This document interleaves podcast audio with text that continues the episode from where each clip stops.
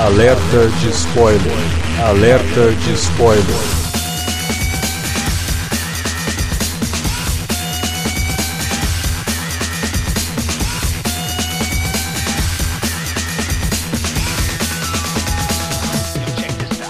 Olá, amigos! Sejam bem-vindos a mais um alerta de spoiler. No programa de hoje, vamos comentar o oitavo filme de Quentin Tarantino, Os Oito Odiados. Eu sou Alexandre Luiz e para completar a discussão, tá aqui comigo, como sempre, o Davi Garcia. Tô aí, né? Vamos falar sobre o governo do PT então, né? É, não é isso a pauta? Nossa senhora. O, o, Felipe, o Felipe falou um negócio no podcast Star Wars. Ele chamou nos. Falou, é, porque eles criam lá na, na, Nova República um negócio bem de mensaleiro mesmo, bem, bem petralha. Aí teve um cara que pegou e comentou lá, pô, o Felipe é até legal, pena que ele é reaço. Caralho, foi por isso Puta, Aí agora o pessoal vai comentar lá, pô, o Davi é legal. Pena que, que é reaça, né? Também com a gente tá aqui o Felipe Pereira. Opa, vamos falar de Tarantino, vamos falar de cinema. E para completar o time, o Igor Frederico. Isso, vamos falar sobre o melhor, oitavo, como é? Oitavo melhor filme do Tarantino. então, aí, quando eu falei lá no podcast sobre Sherlock, que a gente não chama o Igor porque ele fica de mimimi, ele ficou todo ofendido. Agora eu vou mostrar para vocês quem é o Igor Frederico quando ele não gosta Olha do só, filme. Já tá me jogando pros leões. Não, primeiro, cara, primeiro você fala o nome dele, o nome verdadeiro dele. Mimimigo. Tá ótimo. Vamos, vamos, vamos então falar de Os Oito Odiados logo depois da vinhetinha.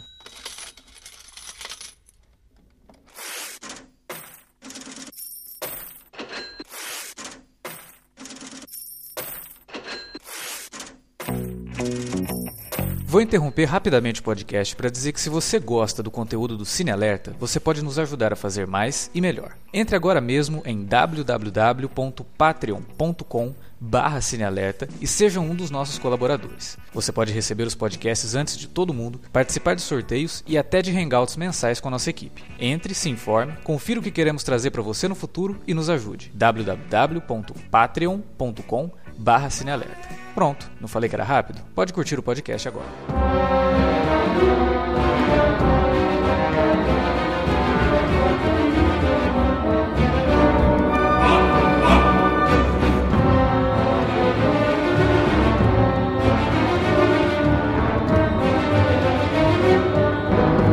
Oitavo filme do Tarantino. A gente já tem um podcast falando sobre a carreira dele. Temos também um alerta de spoiler falando sobre Django.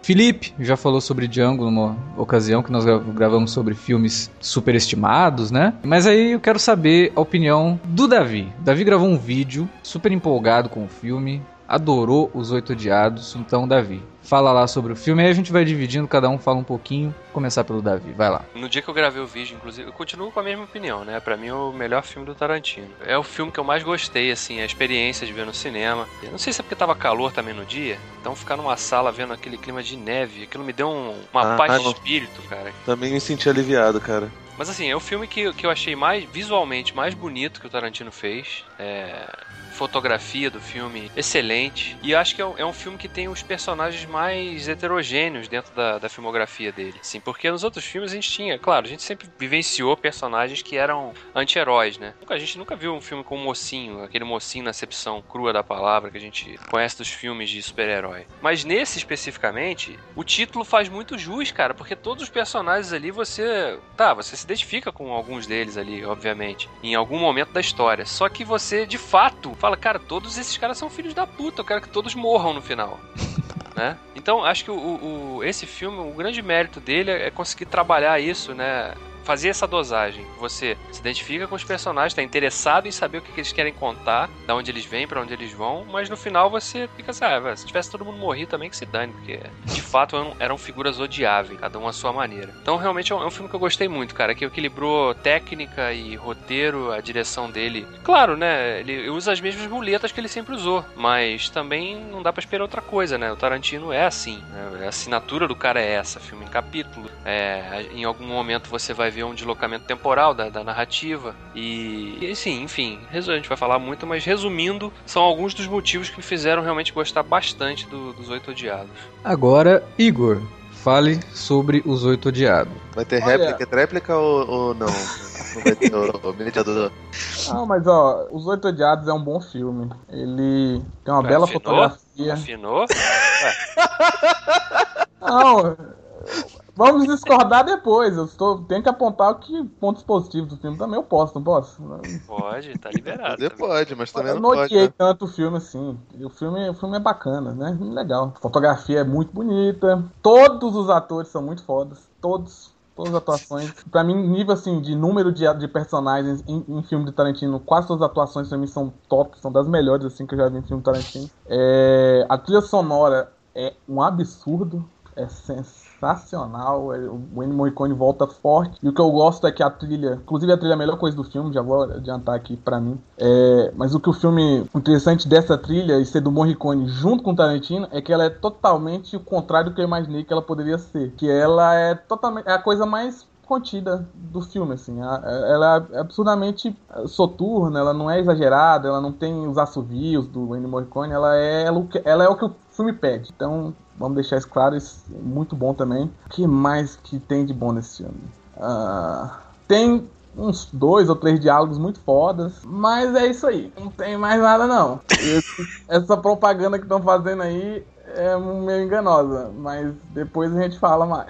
Eita, tá complicado, né? Vai lá, Felipe, agora é a sua vez. Então, cara, eu, tenho um grave problema com relação ao Quentin Tarantino, especialmente nos últimos anos, né? De pós Bastardos Inglórios pra cá. Todo mundo que. As pessoas que ouviram lá o podcast do. Agora eu não lembro qual foi o tema, foi filme, filmes é, superestimados, né? O, Isso, é, filme super que eu chamo carinhosamente de filmes merdas. Eu tenho um grave problema com, com Django Livre, porque o, o Quentin Tarantino é um diretor que é magnânimo, que faz um cinema muito grandioso, muito grandiloquente, verborrágico e blá blá blá blá blá blá blá blá. E geralmente ele ilude algumas pessoas. É, muita gente, especialmente no Brasil, começou a, a sua onda cinéfila através dos filmes do Tarantino. Porque o Tarantino é um cara que usa o seu cinema para fazer algo reverencial. Assim como o Brian de Palma, por exemplo, vivia fazendo com relação aos filmes do, do Alfred Hitchcock. E assim, o, o problema do Tarantino para mim, especialmente depois do, do Bastardos, é que ele tava numa, numa repetição que tava dando muito nos nervos, cara. Ele basicamente estava fazendo muito cinema de reverência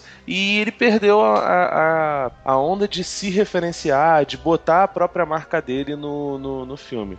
Django Livre foi mais ou menos isso. Django é um filme pasteurizado, é um, um western protagonizado por um negro. Não, não dá prosseguimento a nenhuma das discussões abordadas ali. São só sugeridas. O personagem principal é guiado por um alemão, que é um europeu, que dá todas as diretrizes para ele e ele vai e segue aquilo dali bonitinho. A vontade dele é se vestir igual a um branco, um, um branco espalhafatoso, mas é um branco ainda assim. E no Oito Odiados, não é assim que funciona. Se a gente for, for colocar um personagem para ser o, o, o protagonista, é o personagem do Samuel. Jackson. E ele age, ele tem textura, ele tem linguajar de um negro de verdade. Ele não é um, um personagem tirado de uma, de uma prateleirinha posto ali. E em Oito Odiados, o Tarantino ele consegue fazer um- uma coisa que quase desarmoniza. Ter um filme que é 80% só diálogo e tem um final, tem um, um exploitation absurdo de violência, né? Em, em que todas as atitudes dos personagens e que todas as, as consequências dos atos dos personagens são absurdamente violentas, entendeu? É um Tarantino voltando às origens. Por isso que acho que tanta gente falou que ele, que ele regrediu tal. Eu não acho que seja uma regressão, até porque o filme anterior dele tinha sido um verdadeiro porre. Mas o, o, o Oito Odiados tem isso, né, cara? É o, o Tarantino de Várzea, não é o Tarantino mais fazendo passinho de cavalo, não é o Tarantino tentando agradar a sua avó, sacou? Se você leva a sua avó pro, pro, pro, pra ver um filme do Tarantino e ela gosta, tem alguma coisa errada, sacou? Tarantino, Tarantino é esse tipo de cara. Tarantino é o cara que, que normaliza uma pessoa tendo uma overdose, que, que um, um pico de adrenalina no peito não é um problema, entendeu? Ele tem que incomodar, porque o cinema do Tarantino é isso mesmo, ele, ele é gore. O, o cinema do Tarantino homenageia o- os filmes B, cara, e isso não estava acontecendo mais. E no nosso querido Oito Odiados, ele volta a essas origens, entendeu? Por isso que eu acho que é um, um filme interessante da, da filmografia dele. E, e isso serve basicamente para poder esfregar na cara do, do pessoal do tarantinismo, dos religiosos dele, que o cara não é, não é perfeito, né, cara? Eu, eu gostei bastante. Até porque eu tenho meus problemas com, com o Django também, mas eu adoro o Bastardos Inglórios. Pra mim, o Bastardos e Pulp Fiction são irretocáveis. São filmes que não, não, não devem ser mexidos. Agora, Os Oito Odiados, com muitas coisas boas, muitas coisas boas, ele ainda é um filme que sofre do mesmo problema que sofreu o Django e que é um problema que o Tarantino vai ter, infelizmente, até ele encontrar um montador melhor, é. ou pelo menos no mesmo nível que a Sally Mank. Infelizmente, ele não conseguiu isso ainda. E o Tarantino acabou se tornando um cara um autoindulgente. Isso daí é uma coisa que, infelizmente, ele, ele tá se tornando, talvez com o tempo, talvez com a idade, talvez com toda a adoração que existe por, em volta dele, ele está se tornando né, um pouco autoindulgente. Pior, indo nessa rota, que é a adoração, você falou, pior é que a adoração dele por ele mesmo. É. Eu vi todas as entrevistas dele sobre esse filme. Porque eu sou fã do Tarantino, só porque eu não amei o filme, mas enfim, eu acho interessante ter conversas de diretores e tal. E em todas as entrevistas, ele. Isso eu já tinha visto antes, no Django mesmo, que é um problema também, porque Django tem problemas. Mas o Tarantino, ele já tá num, na altura da carreira, o que, o que foi um problema, já vou deixar claro. Bastardo Inglório, pra mim, é obra-prima dele como cineasta. Pulp Fiction pode ser um filme melhor, digamos assim, mas como cineasta, é, o Bastardos é perfeito, como filme, a direção, a mise-en-scène, tudo, é, o cara atingiu o auge ali. É, concordo, seguir... concordo com, exatamente com isso. Eu acho que o Bastardos é exatamente isso mesmo. Vocês não acham também que o tema podia... que ele explorava em Bastardos facilitava o terreno? Poderia, mas se, se facilitasse, o Django entraria nessa mesma categoria, porque ele também é um revisionismo histórico Sim, e também digo... fala de uma coisa assim que a, a, gente gostaria de, de ver a vingança, né? Não, e... sem dúvida. Eu falo mais pela questão do... Você tem a representatividade de um nazista, né? Que é sempre... Hollywood sempre explorou... Fica fácil você comprar uma um protagonista. Claro, tem que ser bem escrito. Uhum. Mas e então, é, Davi, aí no, no Bastardos o que eu acho interessante que é, é justamente isso. O Bastardos ele é despido de, digamos, de ser um filme mais profundo como Os Oito Odiados quer ser. Por exemplo, no, no Bastardos ele é realmente um filme meio que estético. Ele é um filme sobre filmes de vingança. Ele é um filme sobre é, as coisas e os elementos que rolam em filmes de vingança. Então, tipo, é, ele usa os dois opostos, sei lá, ele, ele usar o nazista é realmente é, é um facilitador proposital. E para criar uma, uma cartaz é, quando ele é, até então quando você está assistindo você não sabe, é uma cartaz que ele vai mudar, alterar a história e que vai te dar aquela wow que você não estava esperando, mas é, é estético, o Bastardos. Ele é totalmente estético no sentido de. Ele é uma proposta estética, por isso ele também é o melhor trabalho dele como cineasta, porque ele tem essa noção de que ele é uma proposta estética.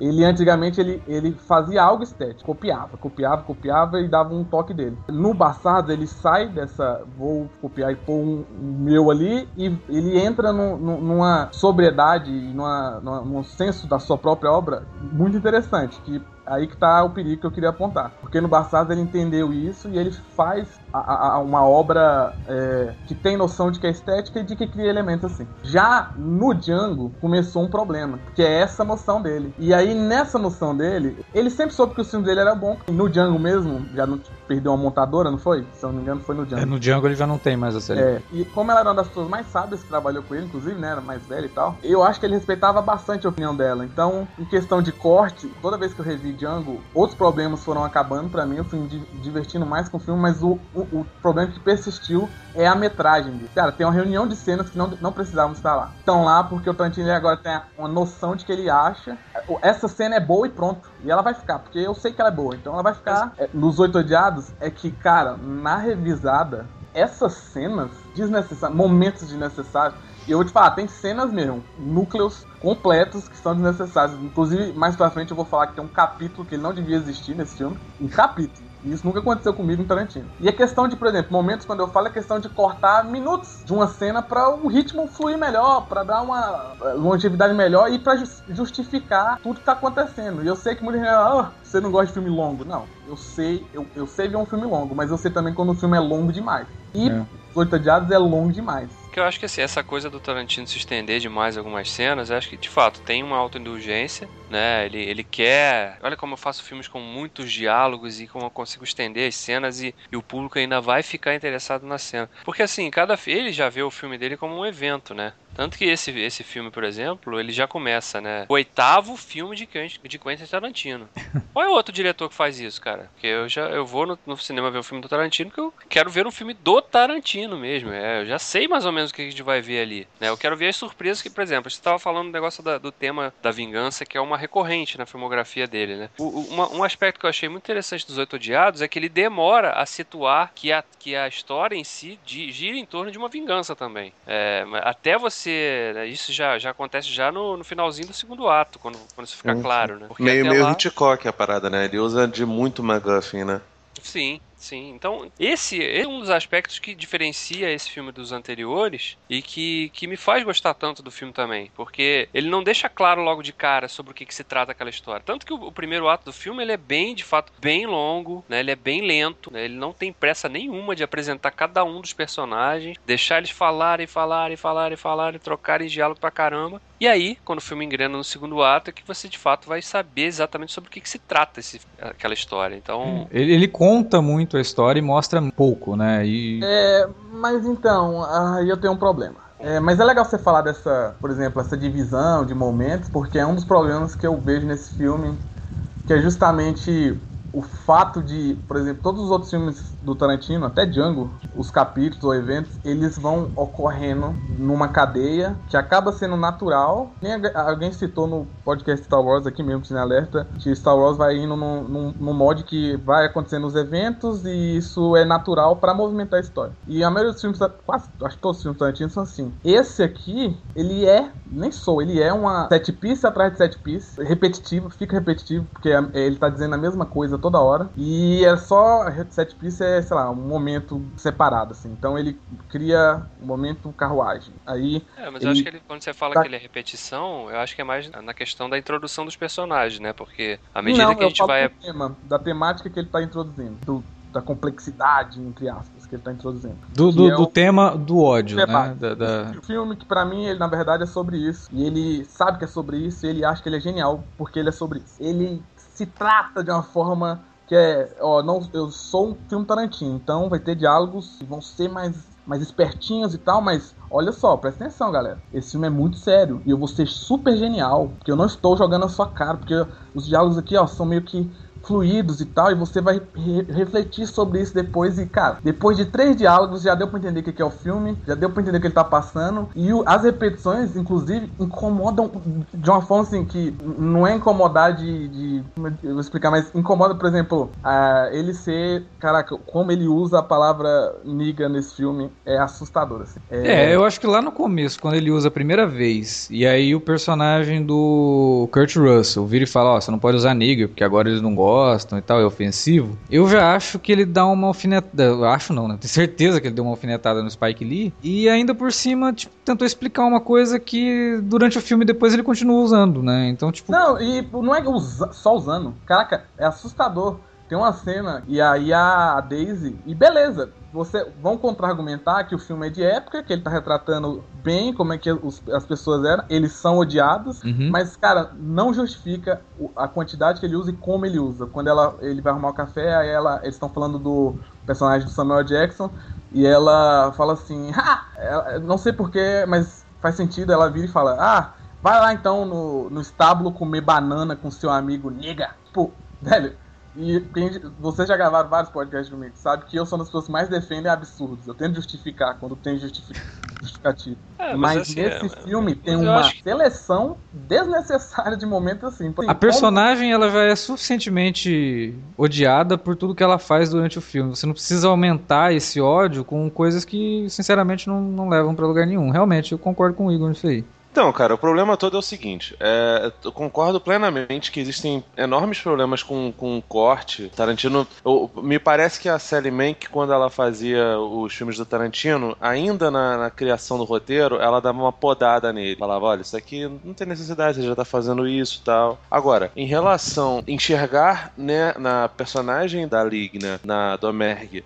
um excesso nos xingamentos, eu não, não vejo desse jeito, até porque o Oito Odiados, apesar de ele não ter a mesma pretensão de, do, do Bastardos, ele também é um filme que retrata a história. É, no meu texto eu comecei com, com, com um slogan que vinha alguns pôsteres do Bastardos Inglórios, né, que falava assim, você já viu a Segunda Guerra Mundial, mas você nunca viu a Segunda Guerra sobre os olhos de Quentin Tarantino. E esse filme, ele é basicamente uma, uma, uma parábola sobre a Guerra Civil Americana, sobre os olhos do, do, do Quentin Tarantino. E um, parte dessa, dessa reconstrução de época é a massificação do racismo. Todo mundo ali é racista. Até os caras que são, são aliados do, do Samuel Jackson são racistas. O personagem do Kurt Russell só deixa o personagem do Samuel Jackson subir na diligência depois de ler a, a suposta carta do, do, do, Abraham Lincoln. Então, tipo, existe, existe todo um, um preparo para que a coisa funcione desse jeito. para que, que seja estabelecido ali que o negro, ele é o párea,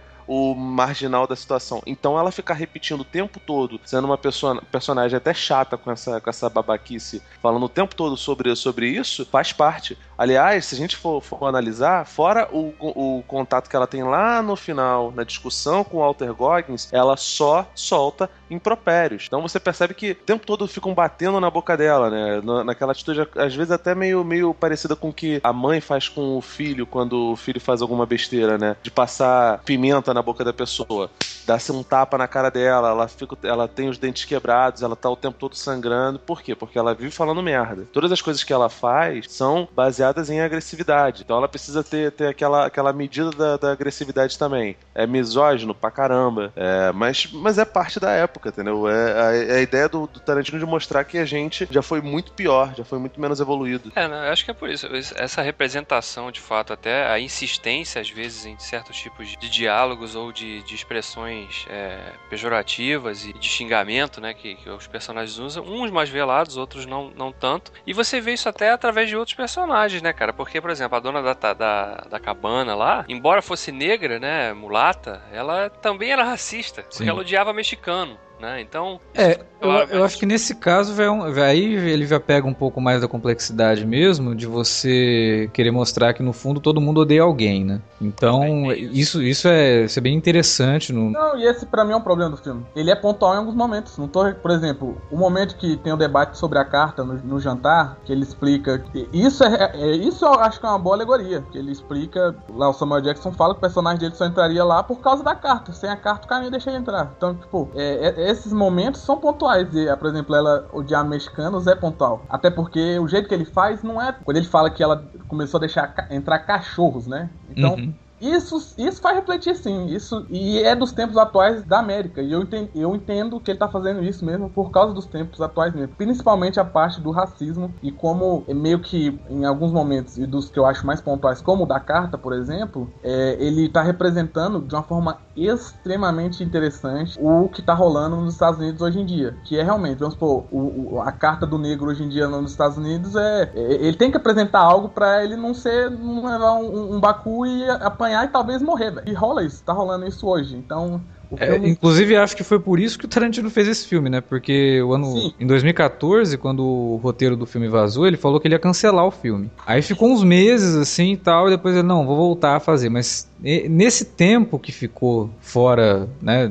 Que, que ele disse que não iria fazer o filme, começou a rolar é, todas aquelas manifestações nos Estados Unidos, né? Meio que lembrando muito as manifestações pela luta dos direitos civis, né? No, é, dos negros e tal, por conta da, da, da das mortes, né, causadas por policiais e tal, aquela coisa toda. E aí ele, ah, não, vou fazer o filme sim. Então eu acho que esse lance da carta e esse lance dele pegar tão pesado em cima desse tema e do, do, do personagem do Samuel. Jackson dizer o único, o único momento que um negro não tem medo de um branco é quando o branco tá desarmado, né? É, é, tá nesse diálogo, inclusive, da carta eu acho que ele se, se, tocou com aquilo e falou: não, eu preciso fazer esse filme, eu preciso colocar, preciso fazer essa alegoria do que está acontecendo hoje aqui e preciso mostrar que a nossa nação foi construída em cima do ódio. Né? A, Durante e... toda a história dos Estados Unidos, alguém estava odiando alguém. Né? E até hoje é assim: nós temos um candidato a presidente nos Estados Unidos que é o ódio em pessoa. Né? Então. É que, inclusive, você vê, se você pega o personagem do Bruce Dern né, no filme, que é um, um senhor, né, já caminhando para o final da vida, que é um cara que é totalmente enraizado todo tipo de preconceito, né, de, de realmente de achar que é superior né, ao, ao outro, né, e, e, fica exposto isso o tempo todo através das cenas que ele aparece. Né, e, e, esse choque que o Tarantino faz através desses personagens é que ilustra essa coisa, porque por isso que eu não acho, eu não concordo quando falo que o filme é expositivo demais, porque ele, ele, ele apresenta esses, essas ideias e esses conceitos, né, essa, essa a questão do racismo, do preconceito, né, da, da, da divisão realmente social através dos diálogos desses personagens e como eles se portam frente uns aos outros, né? Mas aí, Então- Davi, diálogo. Aí é diálogo. Esse diálogo da carta é um diálogo muito bem escrito e tal. Pensado e ele é articulado. O exagero que eu tô falando, e eu ainda continuo acreditando que tenha bastante, é gratuito sim. É gratuito. Você pode discordar e falar, igual o Felipe falou, que é realmente da época e tal, e faz pensar. Mas eles, esses gratuitos não fazem pensar, não. O que faz pensar é algo mais articulado. E é fácil, porque ele pode defender como vocês dois defenderam. Ah, É os tempos, é os tempos e é isso. Mas em termos do. Dentro do próprio filme, eu acho que é os tempos, beleza, mas não se paga no próprio filme. Quando é pra se pagar, ele erra, ele cai, ele escorrega e ele exagera demais. Aí eu não falo nem de aula, exagera em explodir cabeça, beleza, ah, vou rir, vou me divertir, Tarantino. Mas a violência não condiz com o que foi dito antes, apesar de serem odiados e tal. o- a forma que ele conduz aquele banho de sangue ali é ok, Tarantino. Tá, Eu não tava querendo ver, tava. Tá bom, foi, beleza. Olha, explodiu a cabeça de mais um. Olha, cérebros. Vamos, eu, eu tava mais interessado nos personagens. Ele, nesse final, ele esquece os personagens ele vai ser tarantinesco. Ele vai explodir, vai colocar sangue e os personagens vão ser consequência disso. Não sei, cara. Pra mim parece que você foi com erro de expectativa, Igor.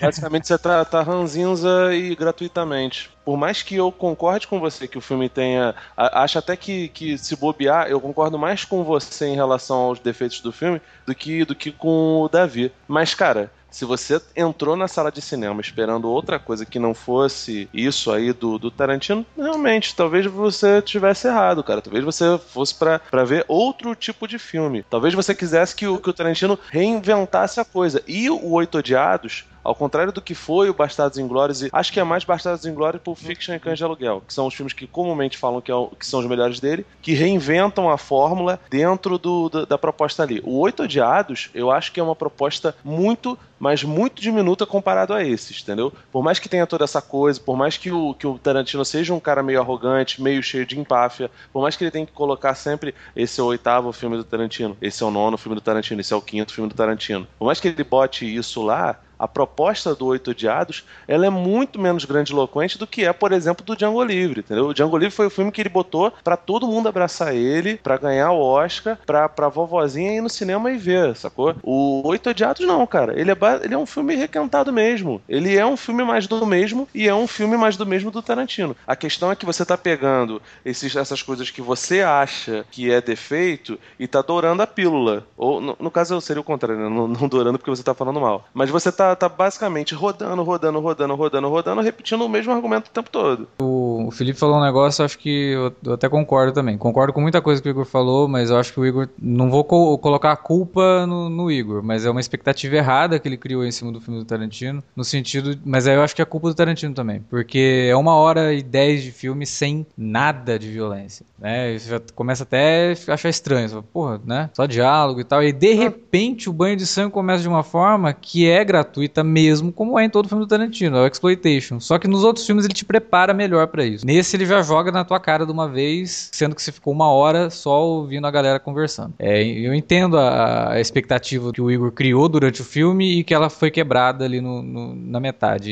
A gente tá falando da metade de um filme de três horas. Sim. É- É longo, né? Demais pra isso. É. Então, assim, tá ficando um pouco repetitivo essa questão de a gente ficar pegando esses, esses pequenos pontos. A gente já falou esses pequenos pontos, eu acho que o pessoal que tá ouvindo vai entender.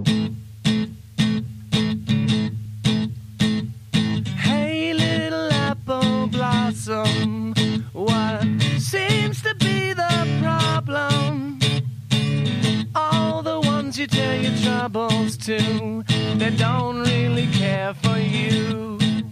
Mas queria falar de outras coisas do filme, como por exemplo o elenco, né? A gente começou a falar lá atrás, pô, o elenco é muito bom e tal, mas a gente não dividiu os personagens, né? A gente tem o, o personagem do Bruce Dern, a gente tem o personagem do Kurt Russell, do Alton Goggins, que tá fantástico. Cara, se você for analisar bem, o filme ele conta com, com ao, mais ou menos metade do. do- não, são oito personagens somente, evidentemente. São, cara, são oito personagens que são odiados, mas tem outros personagens ali que também são eh, tão, tão horrorosos em essência quanto, quanto esses, né? E se a gente for analisar, é, uma grande parte desse elenco são pessoas que já trabalharam anteriormente com o Tarantino, né? O Samuel. Jackson, então nem se fala, fez o Jack Brown, fez Pulp Fiction. Kurt Russell já tinha feito lá o, o Death Proof e nunca mais. O Tim Roth, cara, quanto tempo a gente não via o, o Tim Roth fazendo e tu vê que o Tarantino não, não consegue se, se separar do estereótipo do Hans Landa, né, cara? Porque o É, Tim Roth faz Ele o. tá interpretando o Puta que o pariu, né? O Christopher Waltz. É. A Uhum. interpretação de Christopher Waltz do Tim Roth é maravilhosa. assim. Não, sim, até acho que funciona, até porque, gra- graças a Deus, ainda bem que ele não colocou o personagem pra ser o tralha número 2 do filme, porque é sempre assim, o Hans Landa, o personagem dele no, no Django Livre é a mesma coisa, e tem o Michael Madsen, né, cara, que também não trabalhava desde do, do, do Kill Bill, e o Michael Madsen tá, tá mal, né, cara, Jesus Cristo, tá, tá acabado ele. Mas também, você já viu os filmes que o Michael Madsen andou fazendo depois do último filme do Tarantino que ele fez? Não, porque ninguém mais vê os filmes do Michael Madsen, a não ser gente que é maluco. É, eu não sei quem aluga filme do Steven Seagal ainda, né? Quem pega filme do Steven Seagal direto pra vídeo. E aí acaba encontrando o Michael Madsen nessas, que tá, tá- Ele tá fazendo só filme ruim também. Chamou atenção É, pra caramba no. no- E- Ele, assim, o, o Tarantino, ele, ele usa- usou alguns atalhos, né? Como ele não tem. Apesar de o filme ter três horas e revelar um pouco do passado dos personagens, é, a partir do momento que você olha o, o personagem, em poucos diálogos, você já percebe qual é a onda dele, né? O Tarantino tem esse poder de, às vezes, botar um elenco gigantesco de teatro e, em poucas palavras, definir quem são os, os personagens. Então, visualmente, já ajuda muito a, a caracterização, né? O Bruce Dern, ele tá bem velhinho, né, cara? Então, se você coloca ele ali numa situação de, de, faro, de Velho Oeste, você imagina que ele é um cara já calejado pela vida, né? Eles até brincam com isso, porque ele, ele em determinado momento do filme, ele, ele varia entre os dois, as duas posições do idoso, né? Tanto de ser um general aposentado, quanto de ser um velhinho senil. A parte que, que eles vão contando lá no flashback, ninguém imagina que aquele cara era um general da, da, da Guerra Civil, né, cara? Que tava num, num, massa, num grande massacre, nem nada disso, né? A caracterização dos personagens eu gosto bastante, principalmente do.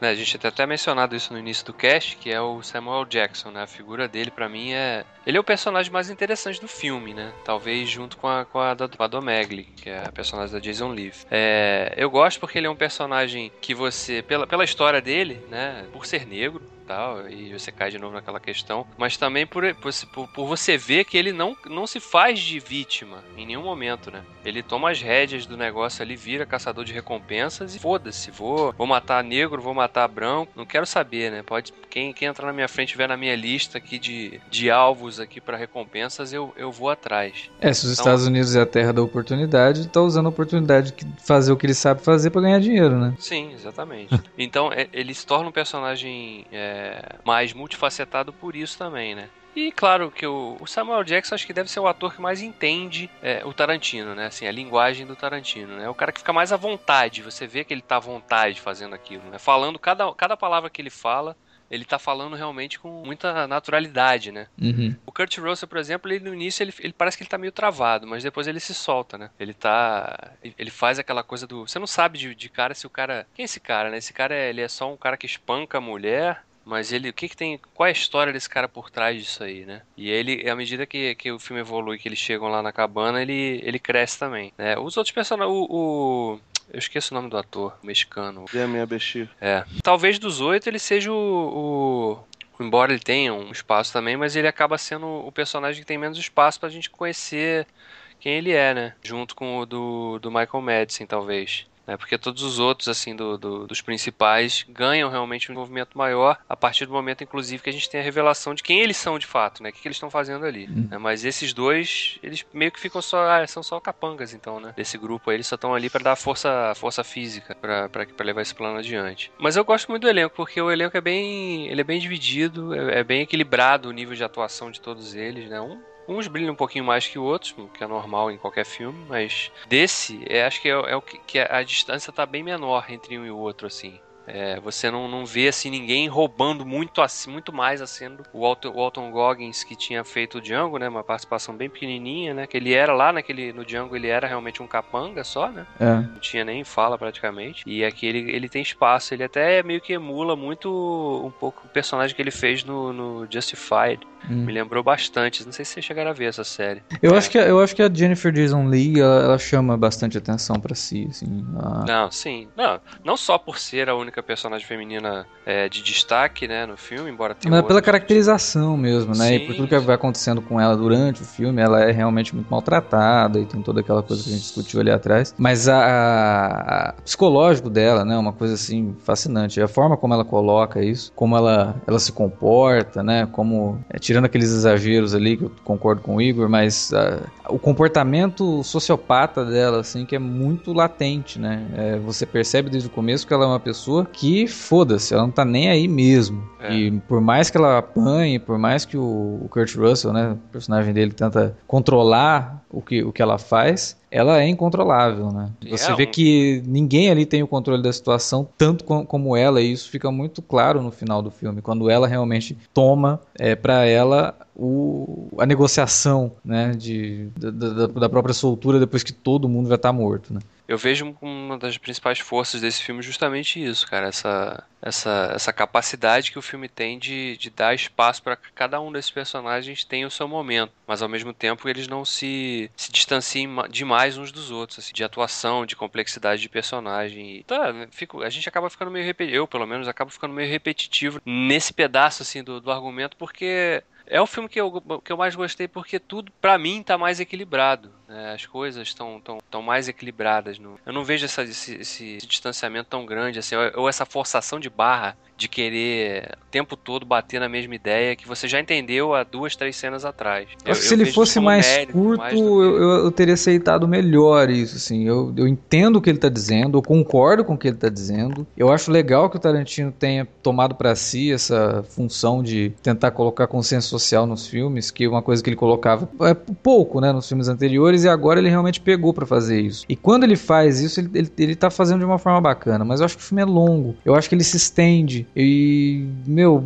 sei lá, tem horas que você para e fala, cara, é o que o Igor falou, sabe? Porra, ok, vamos passar pra outra, vamos tentar, né, desenvolver mais alguma coisa aqui. Não acho que ele seja o melhor do Tarantino. Acho que o Tarantino, ele se tornou um diretor muito bom, ele, tá um- ele tem um domínio de cena muito grande, ele consegue colocar vários atores ao mesmo tempo atuando ali e todos eles com características muito pertinentes e ele consegue dominar cada momento. Mas ele, na hora da montagem, tem coisas que deveriam ficar de fora. Tem, vai além do que deveria. Tem uma cena que eu gostei demais no filme, que é a cena o personagem do Damien Bichir tá tocando piano, né? Então você tem toda aquela história sendo contada e ele tentando tocar tema de Natal, né? Um Jingle Bell ali, eu não lembro qual música de Natal que é. Noite Feliz, né? Toca uma vez, ele erra, ele volta, vai tocando e tal. E aí você vê que, porra, que legal que ele tá utilizando isso pra criar o suspense. E aí depois É, lá no é final... É, justificado nessa, nesse caso, né? Isso, e aí lá no final ele vai falar, quando, ele, quando o filme se torna um filme de mistério, de repente vira uma história da Agatha Christie, aí ele fala, né, não, mas eu não posso ter envenenado o café, eu tava tocando piano lá naquele momento. Então assim, ele consegue colocar esses momentos ainda e justificar lá no final. Outras coisas, como por exemplo,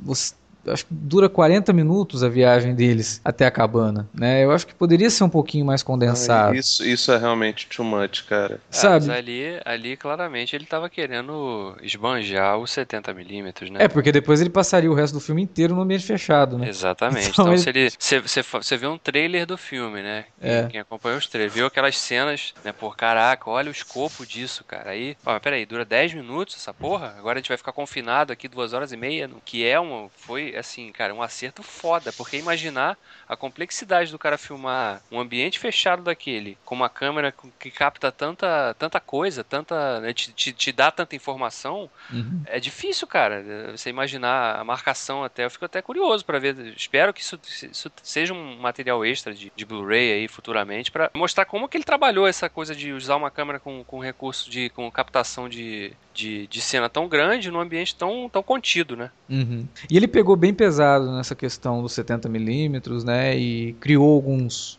alguns mitos assim que a galera mais leiga, talvez, não sei se é essa palavra, é, acabou comprando muito a ideia desses 70mm, né? É, eu acho que é até interessante a gente desmistificar algumas coisas. Por exemplo, o filme foi vendido assim como, porra, ele utilizou as lentes que foram usadas no Ben-Hur, cara. Olha que, que maluquice, tipo, não é, não é o mesmo tipo de lentes, foram as mesmas lentes. Sim, mas você sabe por que ele fez isso? Porque não tem mais essas lentes. E essas, essas mesmas lentes que foram utilizadas no Ben-Hur foram produzidas em escala minúscula. Então ele não tinha outra opção. Tinha que ser essa lente. Né? E transformam isso como se fosse uma coisa que, nossa, isso é um respeito pelo cinema. Não, porque se não fosse essa, ele não ia conseguir rodar. É, cara, É. tenta, tenta dar uma misti- mistificar a coisa como foi, por exemplo, com o Barry Lyndon no, Hum, no, no Kubrick, né? E, e Barry Lyndon é basicamente um filme para aquele tipo de lente mesmo. Tipo, a, toda a história, toda coisa é muito chata e eu devo ser uma das únicas pessoas que é fã do Kubrick que, que defende Barry Lyndon.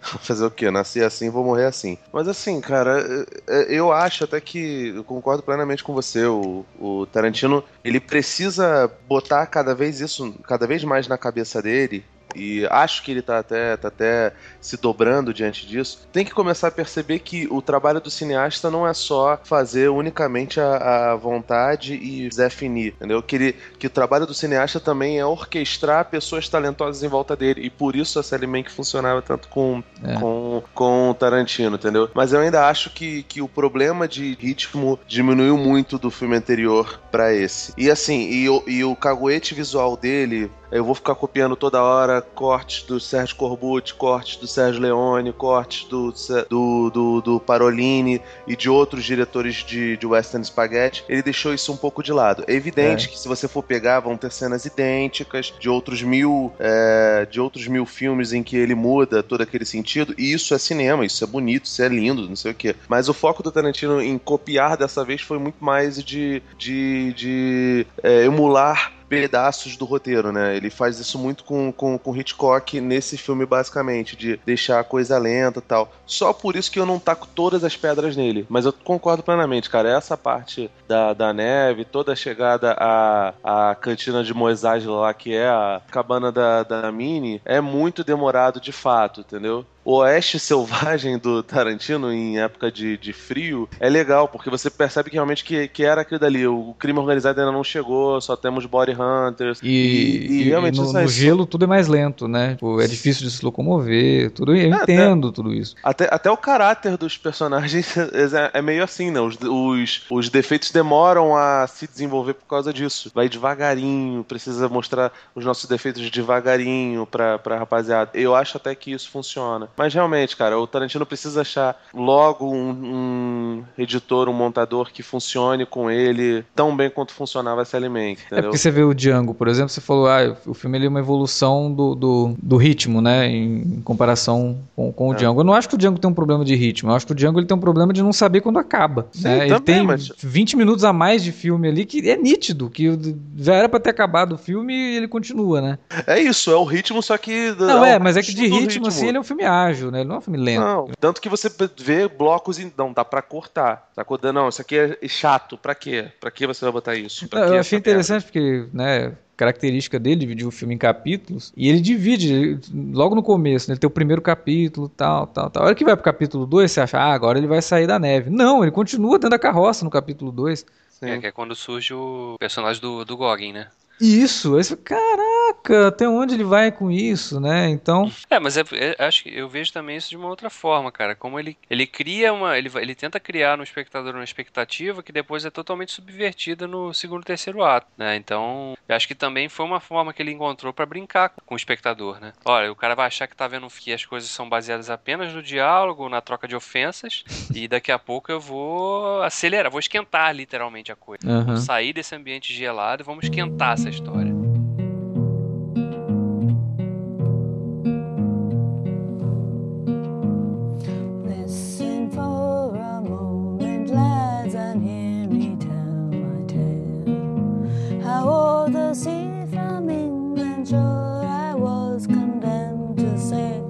eu tinha ficado bastante curioso para saber qual é o capítulo que o Igor teria tirado inteiro do filme. Eu posso apostar? É. Deve ser o, o capítulo que eles explicam o que, que os caras estavam fazendo, conta a história toda, que é o capítulo 4, né? É Acho que você acertou pela risadinha dele. É essa aí? 5, não? 5? É 5? É o 5. É é então, não, o 4 é o é, Domergues Got a Secret. Got a Secret, é, é esse é o 5. Que é no- na versão americana lá que ele tá fazendo, lá de, de apresentação, é onde tem um intervalo. Acaba o Got a Secret, que é o. Ele faz aquele flashback desnecessário lá do Samuel Jackson, chu- o cara chupando Samuel Jackson. Aí, Aquilo é muito bom, cara. Tá maluco? aí ele leva. Que é claramente uma mentira deslavada, cara. Como é uma mentira deslavada lá, o papo dos 15 e to- to- toda aquela invenção. Ela nunca bateu os olhos no, no Michael Madsen nem no Tim Holt, tá ligado? É. O maneiro é isso, cara, que o filme é, são- é um bando de mentiroso falando um monte de merda. Então, aí tá. Eu achei legal essa sua leitura, mas o, o filme ele realmente pe- pega uma, uma vibe Agatha Christie. Essa é realmente, tipo, é, um, é meio que clue, é um filme de mistério depois ali, quem, quem fez, né, e tal. O problema é que ele vai muito fundo em Agatha Christie, que trapaceia também, bizarramente, só que ele usa da tarantinilidade dele na trapaça, que o Tarantino sempre, desde Grande Aluguel Pulp Fiction, tem flashbacks e capítulos que são, sei lá, o capítulo é antes do que aconteceu, né? E aqui o, o que eu tiraria, que é o capítulo deles explicando, ele aconteceu na manhã antes, pouco antes deles chegarem, né? Eles chegaram mais pro fim da tarde e aconteceu de manhã. Por que, que eu tiraria o capítulo? Primeiro, é, ele é, só tá ali pra explicar a trapaça que o Tarantino fez, que é dar o tiro no saco do Samuel Jackson com o personagem Channing escondido lá. O personagem tá ali e é bizarro. Se você for, qualquer um de vocês, você pode até discordar, não sei como, mas qualquer um de vocês pode perceber que tem algum, qualquer momento, antes de todos os personagens estarem desarmados, que ele podia ter atirado em um ou em outro dos personagens que são opostos a- aos outros outros, que são ali, a todos aliados dela, e ter acabado. Só que aí não teria filme, ó. Sei lá, atiraria em um, é, ela, sei lá, ele atiraria no, no, no que tá com ela algemado, no Hangman, e depois ela atiraria no Samuel Jackson, ele atiraria nele também, lá de baixo. Não tinha necessidade de deixar todo mundo perder arma. Enfim, aí ele aparece aqui lá pra dar o uou, que surpresa. Mas isso é legal, eu acho legal do clima detetive. Aí mostrar o flashback, até então, beleza, vamos lá explicar. Não, na verdade não, né, cara? Ele tava esperando o, o personagem do Michael Madsen envenenar o café. Então o fato dele deixar todo mundo se, se, se desarmar era comum. E ele não ter se preocupado com todos os outros é comum Mas tem também, lógica porque. pra você? Óbvio que tem lógica. Ah, Os personagens são. Cara, ele- eles são. A gente já começou o podcast falando que o filme era mais ou menos uma releitura do Cães de Aluguel. O que, que é o Cães de Aluguel? O- um cara contrata pessoas desconhecidas para poder fazer aquela missão. Aqueles personagens ali, toda aquela, aquela aquele papo que a, que a personagem da Jason League faz, que ah, isso aqui somos uma gangue, nós somos todos unidos, aquele negócio todo, isso tudo é um caô do cacete.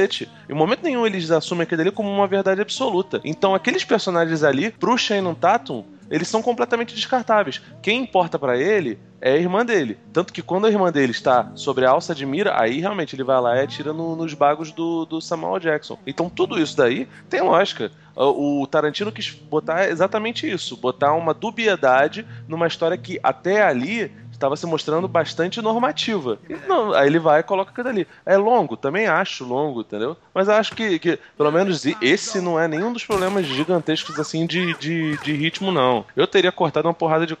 Quer dizer, eu cortar também é, é meio prepotência. Mas assim, num mundo ideal, talvez isso tivesse sido, sido cortado. Mas dentro dos, dos vários pecados do Tarantino nos últimos anos, especialmente depois da, da morte da, da Sally, eu acho isso plenamente passável. E tem lógica, o, o Igor. É, eu, Se eu ele- concordo ele tava- com o Felipe aí, Ele tava porque esperando que, que fosse uma morte mais silenciosa, como você mesmo falou, do Clue. é bem complicado a gente analisar o que, que tem lógico ou não numa situação que a gente não viveu, né? Que é você ficar escondido num lugar que tem oito pessoas em cima de você e que você precisa esperar o momento certo pra atacar. Eu não acho Tá bom. que... A- a- ali- aliás, não, tinha armas tá- só espalhadas tá pelo. Tinha armas espalhadas pela cabana inteira. Então, tipo assim, ele tem uma arma em mãos e tem algumas armas escondidas. Então é natural que ele deixasse o pessoal pegar as armas, deixar que o. Não é nem o personagem do Samuel Jackson, é o Kurt Russell que, que recolhe tudo. É, no plano, no plano do, do, do Channing Tatum, ele só tinha que se livrar do Kurt Russell, cara. Mas Sim, o mas Kurt Russell levou mais dois com ele. Eu entendo, e eu concordo com você. Isso eu concordo, não, tô, não, não discordo de você, prometo que eu concordo. Mas eu, co- eu,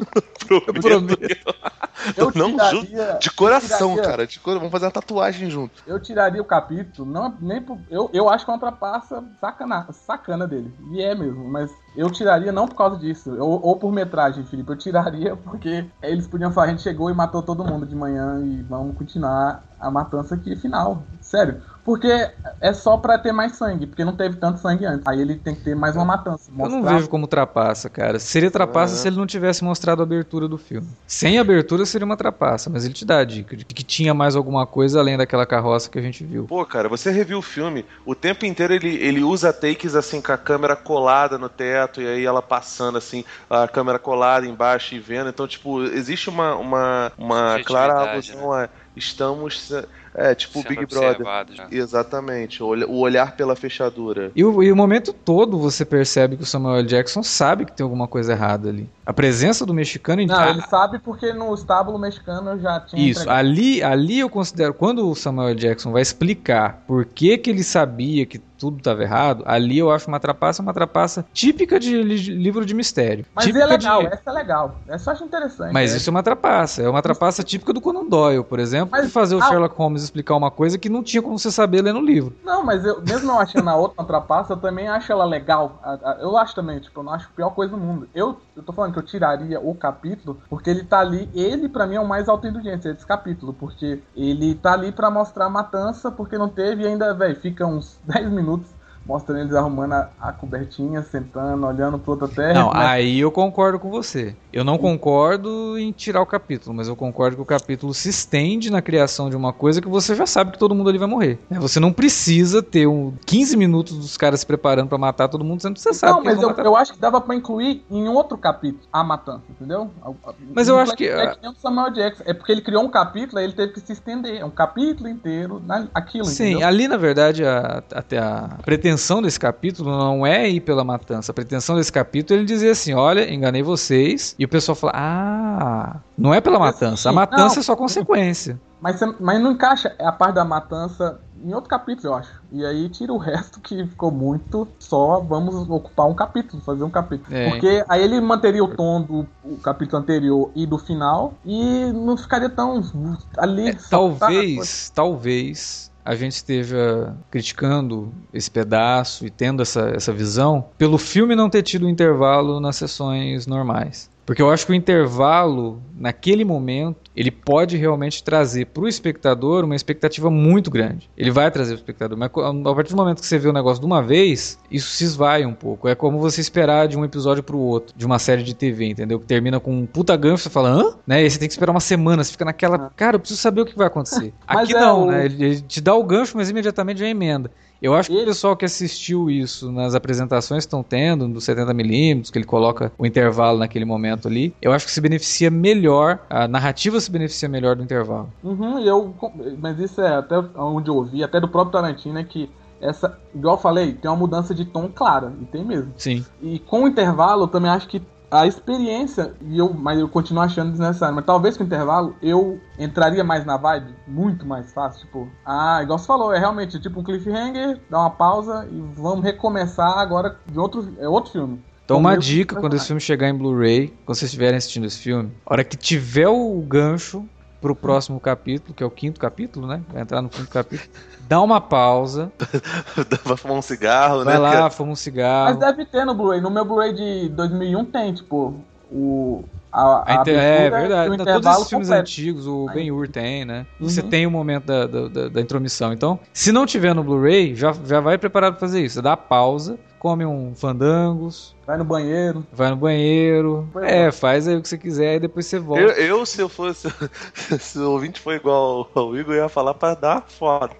Porque acho que tá precisando, né, Leque? Ai, nossa, Tá, tá com um problemão aí, meu irmão. Esse ódio acumulado aqui, essa Genkidama do Satanás aqui que eu canelei. Como é que eu vou fazer? Como é que eu vou lidar? Tu vê que ele, ele foi até cheio de dedos, cara, pra poder falar mal do, do, do filme. É, no fim, assim, eu acho que a É, no conclusão. fim, o que dá pra ver é que não dá pra criticar o Tarantino em nenhuma coisa, né? Não, claro que dá pra criticar. Tanto que eu acho que todo mundo eu tô aqui entrou. safadinho porque eu vim criticar. o Só, só, só, só o real. Davi, assim, que achou o melhor filme do Tarantino. Eu não acho que é o melhor filme do Tarantino. Eu acho que o Felipe também não. Não, não. Eu, eu acho o Bastardos mais magnânimo e é mais Sim. cinema. É. Mas o meu preferido sempre vai ser Cães de Aluguel, né, cara? Primeirão. É? Então, tipo, são, são, são os filmes que eu mais, mais vi. E não é, não, cara. Não é o melhor filme. De, de longe, não é. Pois é. é, Fale por você, senhor. Caralho. Esperou a vida inteira. Não, mas não, falando sério, eu não vou mudar minha opinião nesse podcast. Pode ser que numa revisão do filme, como o Igor fez, né, certos aspectos do filme eu re- repense a minha posição, mas hoje ele é o meu favorito. Ali atrás ali tá o eu ainda gosto mais do Pulp Fiction do que do Cães de Aluguel, por exemplo. Talvez porque ter sido o primeiro filme que eu vi também do Tarantino e vi pra caramba, vi sei lá umas 15 vezes. É, eu, eu gosto mais do Pulp Fiction do que do Cães também. E eu acho que tem isso. Eu vi primeiro o Cães de Aluguel, eu prefiro o Cães de Aluguel. Que o Pulp É, Fiction. pode ser. O impacto do. Como, como, como você conheceu o Tarantino, né? É, Os acho que- filmes dele causam esse, esse impacto mesmo. Mas Isso. eu, eu Isso. acho que eu gosto mais do Pulp Fiction por causa do tamanho da produção, sabe? É, ele é mais amplo, ele tem mais personagens, ele vai pra- pra vários lugares, não fica confinado, ele não é um bottle. É porque ele É. tem várias tramas que se chocam, né? Isso, isso. E tem um, tem um elenco assim que eu, eu acho mais afinadinho também.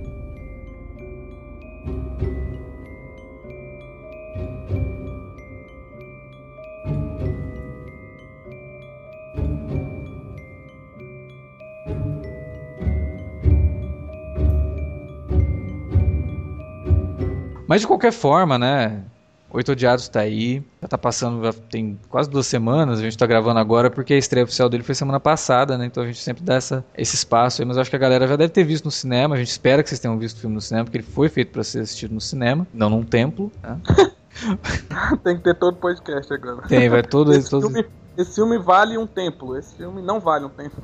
É, melhor que dar cinco estrelas, né, tal. É. Merece ser visto no cinema pra contemplar, né, toda a grandiosidade que o Tarantino tentou, né. Infelizmente a gente não tem como assistir o filme num- na projeção que ele, que ele gostaria que a gente assistisse, que é o 70mm. Mas mesmo assim, você assistindo uma boa projeção, a coisa se revela, assim, pra você, porque é maravilhosa a, a proporção de tela, a direção de fotografia, as cenas externas são realmente muito táteis, né. Parece que você tá vendo um quadro, cara, é maravilhoso. É a melhor cena de vômito que eu já vi no cinema. É, aquela cena me fez agradecer do filme não ser 3D, inclusive. Pra vocês achar que eu odeio o filme, mas tem muita coisa. Mesmo assim, é o Tarantino, tem coisa que você tira, igual, por exemplo, cena de vômito, tem umas coisas, os elementos no filme. A carta, eu acho legal o elemento da carta que permeia o filme, assim. A carta é uma boa alegoria, inclusive, assim, na questão de que. da mentira, né? Que você tem que contar pra fazer as pessoas te aceitarem melhor ou aceitarem melhor a história, né? É, e o Tarantino fez isso nos últimos dois filmes. Ele contou duas mentiras, né? Ele contou a mentira da morte do Hitler, contou a mentira do negro se sobressaindo na, na época da escravidão. E aqui ele desmistifica isso, né? Ele, ele mostra que o negro precisa contar uma mentira pra poder ser aceito, pra poder ser visto de com outros olhos e pra poder até né, fazer com que o branco, que é o cara que é o antagonista dele, consiga ficar mais confortável com aquela situação. Sim, ele ainda diz muito com essa carta que, na verdade, é, tipo, ela é um papel, aí como ela é do presidente, ela é uma barreira simbólica de que causa respeito, porque sem a carta o cara vai sofrer racismo e apanhar. Com a carta é a mesma coisa que a própria Constituição americana, né, vamos supor. É. Ela representa com as emendas, sei lá, agora não, você não pode... É, é contra a lei você ser racista, homofóbico, sei lá, lá nos Estados Unidos mesmo.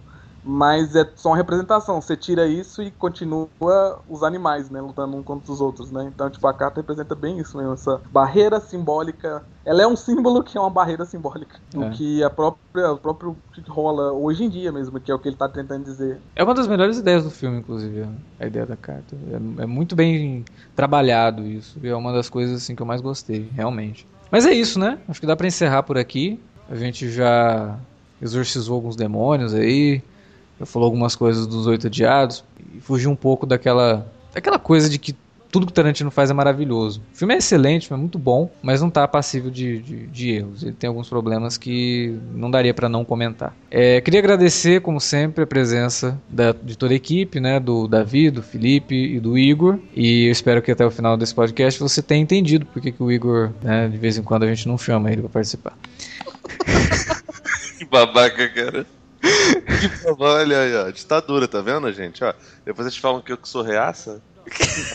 Ah, ele que quer, quer, quer sufocar as pessoas. Se você gostou dos Oito Odiados, se você não gostou dos Oito Odiados, se você tem problemas com o filme, se você achou o filme perfeito, maravilhoso, comenta aí na área de comentários ou manda um e-mail pra gente para alertavermelho@cinealerta.com.br. Também pode usar as redes sociais lá no arroba cinealerta no Twitter ou no facebook.com/cinealerta. Utilize as redes sociais também para divulgar nosso trabalho. Afinal, como a gente está comentando o filme que está no hype, né, tá todo mundo falando do filme, então aproveita e joga aí na tua timeline, que vai que o cara que ainda não viu nada sobre o filme, só assistiu, mas não tem nenhuma opinião formada, resolve ouvir nosso podcast e chegar a conclusão nenhuma. Então é isso, a gente fica por aqui e volta em breve com mais um alerta de spoiler, de um retorno aí de uma franquia pequena que tá resolveu voltar agora, mas acho que não tem nem muito fã, né? Que é a franquia do rock, o Stallone, pouca representação, ninguém gosta do cara.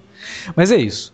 A gente volta com alerta de spoiler de Creed e com alerta vermelho fora da curva e em breve minicast de Arquivo X. Falou galera, até a próxima.